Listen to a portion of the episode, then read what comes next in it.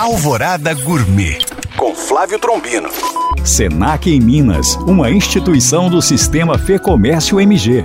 Olá, meus queridos ouvintes. Hoje vou ensinar a vocês uma quitanda centenária, o cobu, também conhecida como pau a pique ou João deitado. Uma quitanda enrolada nas folhas de bananeira e assada no forno a lenha. Mas calma, se você não tem forno a lenha, o pulo do gato hoje é que vamos fazer na air fry. Ingredientes: duas xícaras de fubá, duas xícaras de água, uma xícara de manteiga, uma xícara de leite, uma xícara de açúcar, uma pitada de sal, uma colher de sopa de erva doce, quatro ovos e folhas de bananeira para enrolar. Modo de preparo: coloque todos os ingredientes numa panela, menos os ovos.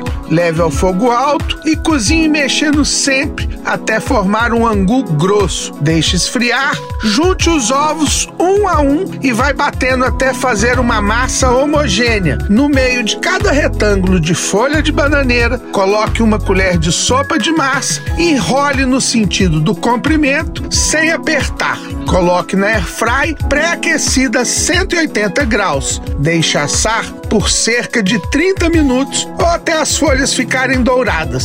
Bom apetite! Para tirar dúvidas ou saber mais, acesse este e outros podcasts através do nosso site alvoradafm.com.br ou no meu Instagram Flávio Chapuri. Eu sou Flávio Trombino para Alvorada FM.